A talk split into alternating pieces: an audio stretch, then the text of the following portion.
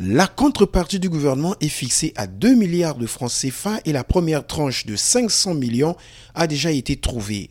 Pour le haut commissaire à la réinsertion des ex-combattants ninja, il est temps pour lancer l'opération.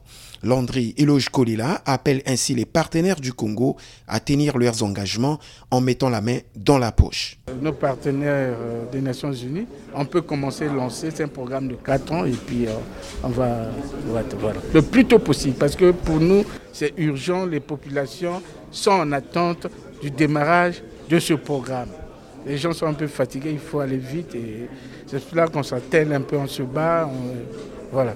On est, on est au combat soit 10 000 pour les ex-combattants, 10 000 pour la population civile. Voilà, près de 20 000. Parce que nous ne pouvons pas euh, réintégrer les ex-combattants sans tenir compte des populations d'accueil, les populations qui ont tant souffert, qui ont souffert dans le département. Il faut en tout 8 milliards 300 millions de francs CFA pour lancer cette opération de DDR qui va toucher quelques 20 000 personnes dont 7500 ex-combattants ninja. Ces derniers sont en attente depuis des années. Selon Anne Philippe Bibi, le porte-parole du pasteur Ntoumi, ex-chef de la rébellion, les jeunes sont fatigués et espèrent que le DDR va leur permettre de reprendre leur vie d'antan. Étant donné que le gouvernement fait un geste, il va leur falloir effectivement que ce geste soit accompagné par d'autres partenaires euh, au développement en vue de resocialiser les ex-combattants qui attendent depuis pratiquement euh, beaucoup de décennies cette réinsertion qui n'arrive toujours pas.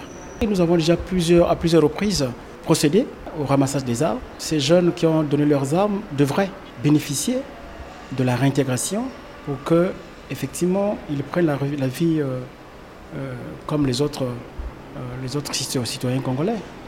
Et ça permettrait également à la cohésion sociale, à la réconciliation nationale. Parce que vous savez que le ramassage des armes, c'est le dernier cran de sécurité.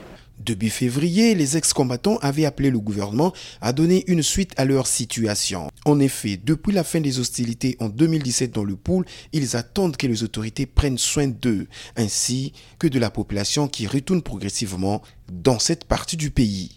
Arsène Séverin, Brazzaville, VOA Afrique.